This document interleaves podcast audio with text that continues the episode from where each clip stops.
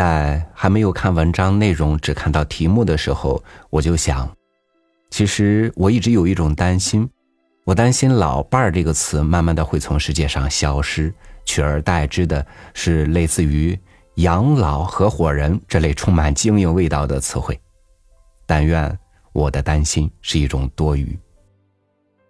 那接下来就和您分享沈从文的这篇《老伴》。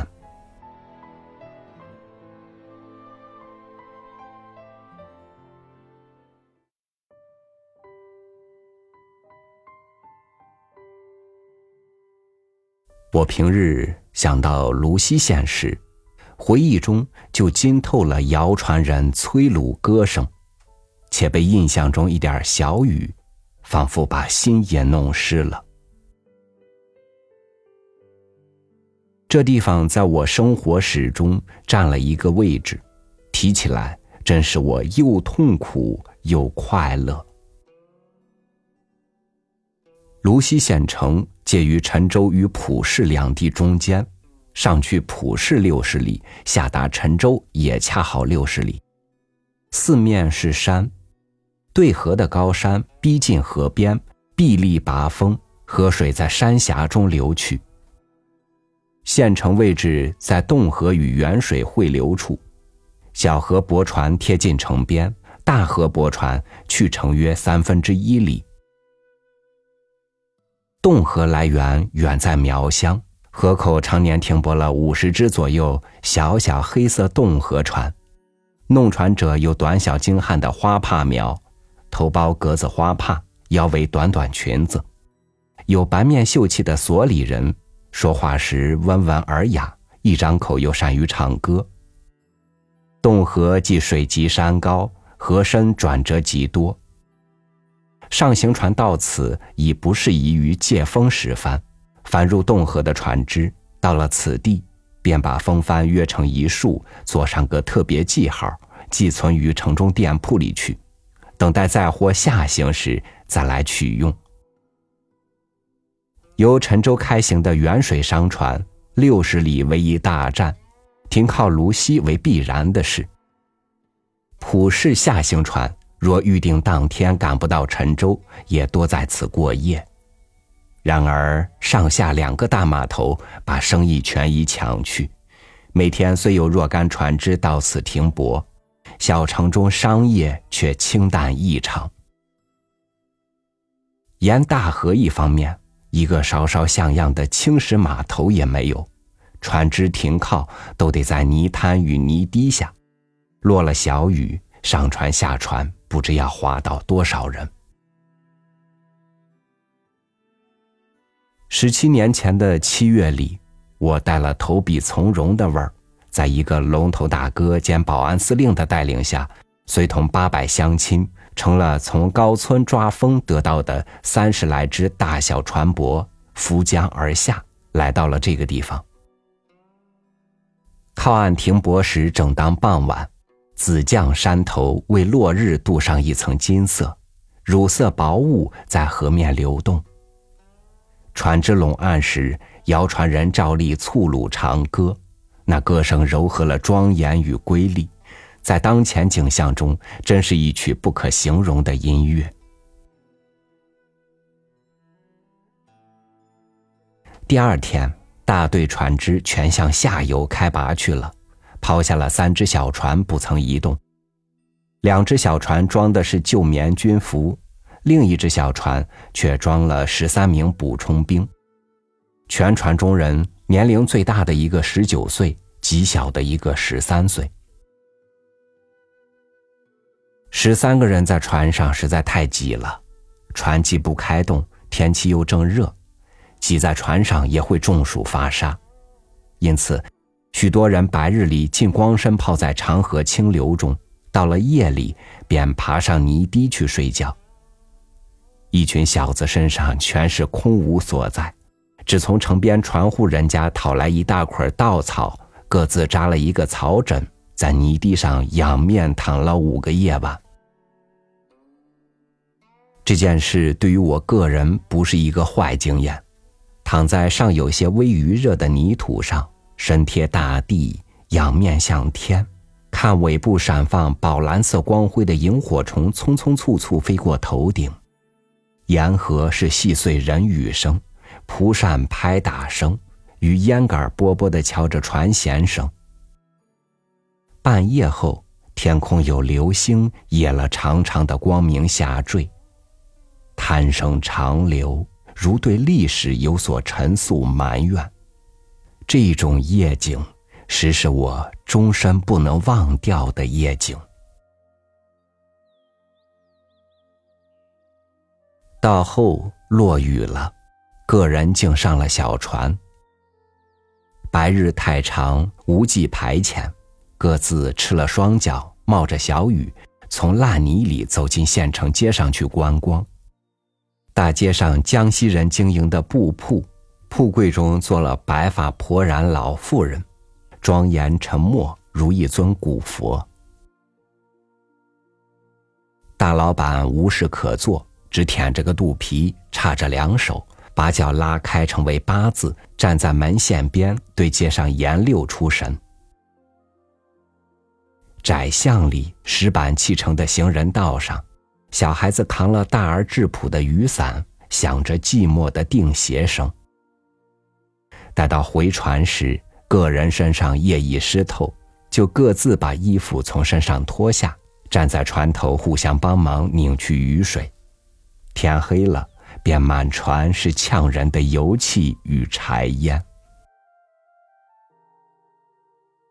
在十三个伙伴中，我有两个极要好的朋友，其中一个是我的同宗兄弟，名叫沈万林，年纪顶大，与那个在常德府开旅馆、头戴水獭皮帽子的朋友，原本同在一个中营游击衙门里服务当差。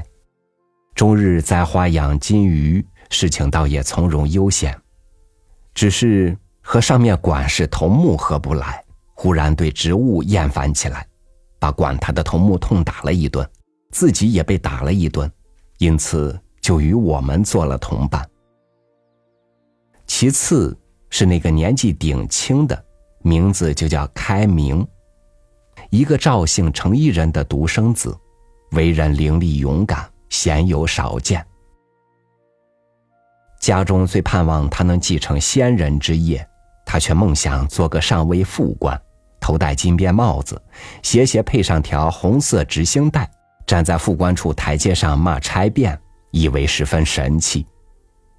因此同家中吵闹了一次，负气出了门。这小孩子年纪虽小，心可不小。同我们到县城街上转了三次，就看中了一个绒线铺的和他年龄差不多的女孩子，问我借钱，向那女孩子买了三次白棉线草鞋带子。他虽买了不少带子，那时节其实连一双多余的草鞋都没有。把袋子买得，同我们回转船上时，他且说：“将来若做了副官，当天赌咒。”一定要回来讨那女孩子做媳妇儿。那女孩子名叫某某，我写编程故事时，弄渡船的外孙女，明慧温柔的品性，就从那绒线铺小女孩印象而来。我们个人对于这女孩子印象似乎都极好，不过当时却只有他一个人特别勇敢天真，好意思把那一点糊涂希望说出口来。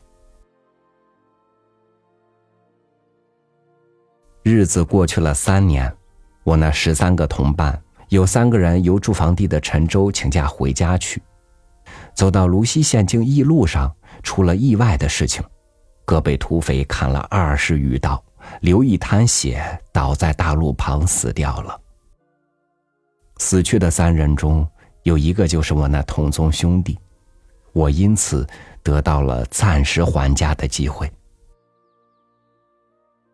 那时节，军队正预备从鄂西开过四川旧时，部队中好些年轻人一律被遣送回籍。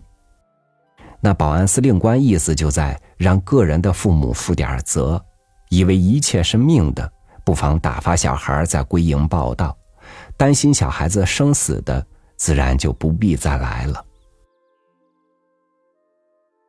我于是和那个伙伴，并其他二十多个年轻人，一同挤在一只小船上，还了家乡。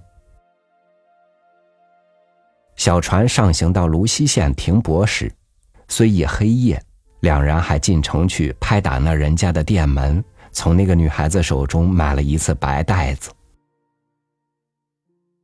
到家不久，这小子大约不忘却做副官的好处。借故说假期已满，同程一人爸爸又大吵了一架，偷了些钱，独自走下沉舟了。我因家中无事可做，不辞危险，也坐船下了沉舟。我到得沉州老参将衙门报道时，方知道本军部队四千人，业已于四天前全部开拔过四川。所有相熟伙伴完全走尽了。我们已不能过四川，已成为留守处人员。留守处只剩下一个上尉军需官，一个老年上校副官长，一个跛脚中校副官，以及两班新刷下来的老弱兵士。开明被派作勤务兵，我的职务为司书生，两人皆在留守处继续供职。两人既受那个副官长管辖，老军官将我们终日坐在衙门里梧桐树下唱山歌，以为我们应找点正经事儿做做，就想出个巧办法，派遣两人到附近城外荷塘里去为他钓蛤蟆。两人一面钓蛤蟆，一面谈天，我方知道他下行时居然又到那绒线铺买了一次袋子。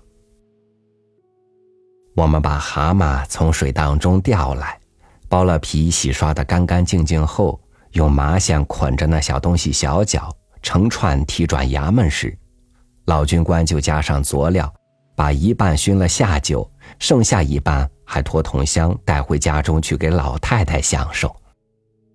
我们这种工作一直延长到秋天，才换了另外一种。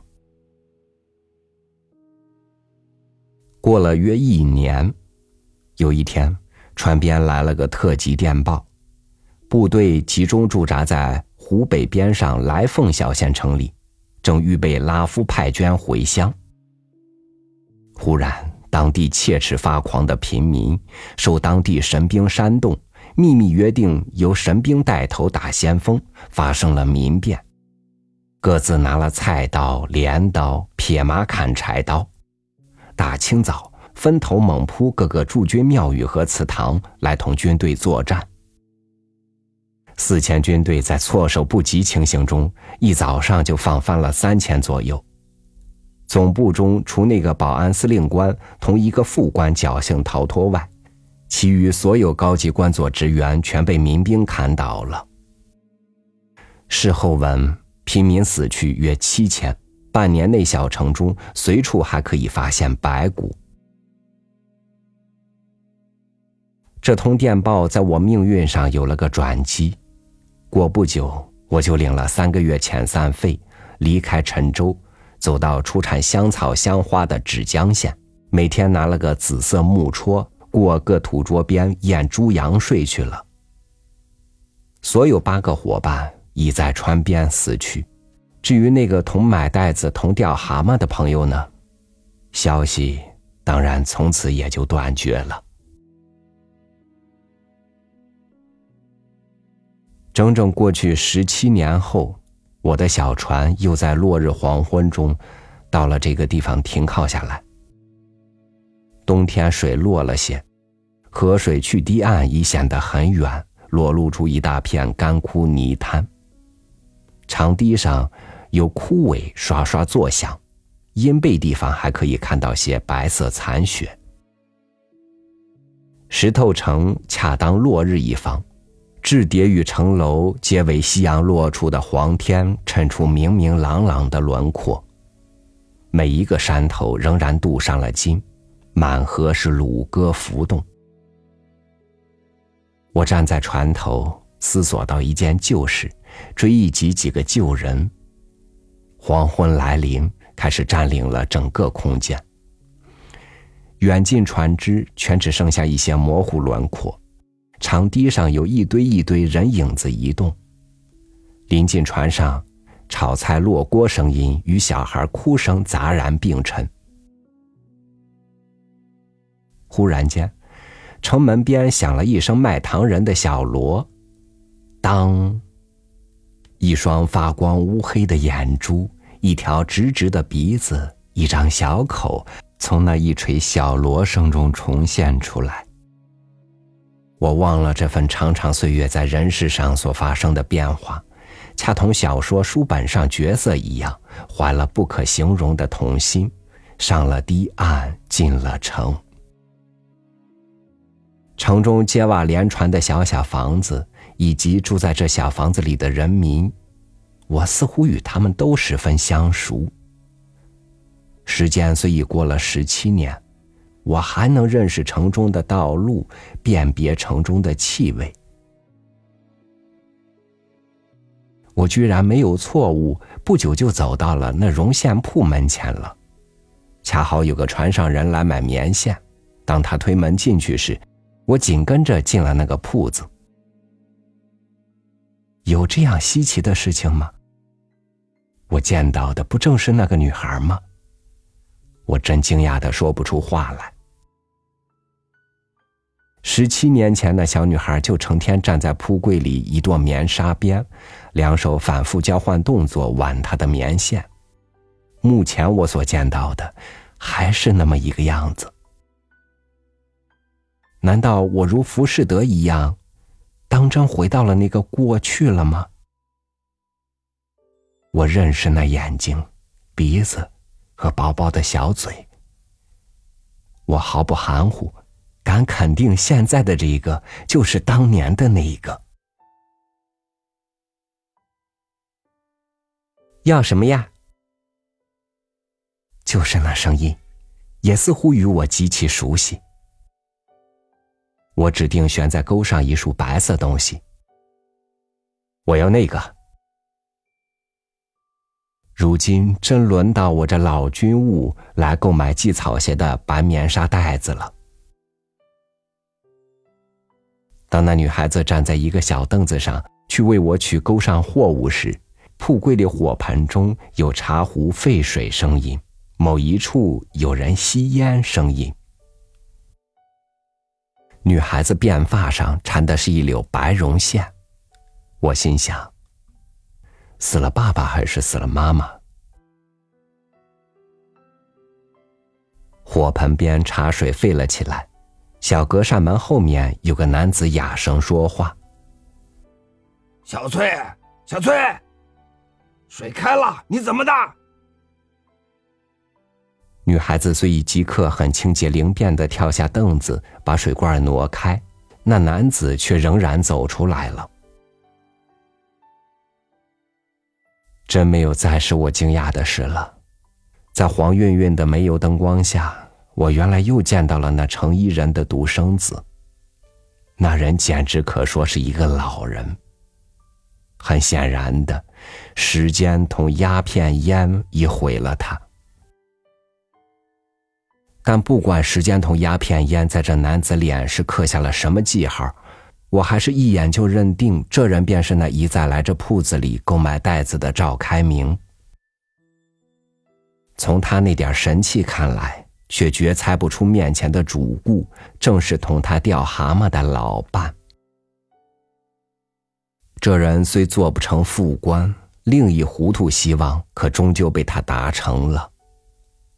我竟然觉悟他与这一家人的关系，且明白那个似乎永远年轻的女孩子是谁的儿女了。我被时间意识猛烈的掴了一巴掌，静静的站在那儿看两妇女夺粮袋子，眼看点数我给他的钱。完事时，我想多停顿一会儿，又借故买点白糖。他们虽不卖白糖，老伴却十分热心，出门为我向别一铺子把糖买来。他们那番安于现状的神气，使我觉得若用我身份惊动了他，就真是我的罪过。我拿了那个小小包出城时，天已断黑，在泥地上乱走。天上有一粒极大星子，闪耀着柔和悦目的光明。我瞅定这一颗星子，目不斜顺。这星光从空间到地球，据说就得三千年。阅历多些，它那么镇静，有它的道理。我现在还只三十岁刚过头，能那么镇静吗？我心头似乎极其混乱，我想我的混乱是不合理的。我的脚正踏在十七年前所躺卧的泥地上。一颗心跳跃着，勉强按捺也不能约束自己。可是，过去的，有谁人能拦住不让他过去？又有谁能制止不许他再来？时间使我的心在各种变动人事上感受了点分量不同的压力。我得沉默，得忍受。再过十七年，安知道我不再到这小城中来。世界虽极广大，人可总像近于一种宿命，限制在一定范围内，经验到他的过去相熟的事情。为了这再来的春天，我有点忧郁，有点寂寞。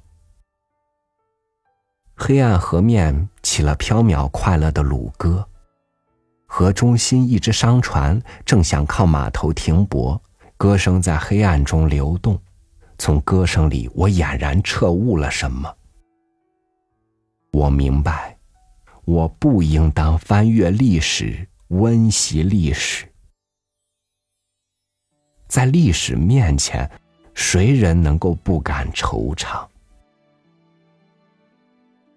但我这次回来为的是什么？自己询问自己，我笑了。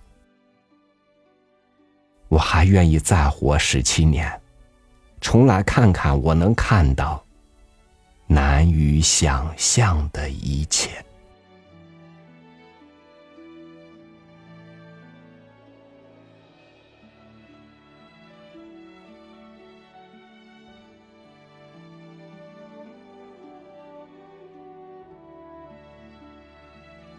人从孤独中来，时间给予你生活的热闹，给予你人生的旅伴，但同时，它也在不断的从你身上抽取记忆，直到现实里再也没有你熟悉的东西、熟悉的人。所以，有时候人怕变老，怕的不是身体的衰弱与死亡的临近，而是怕活在陌生而不解的世界里。感谢您收听我的分享，我是朝宇，祝您晚安，明天见。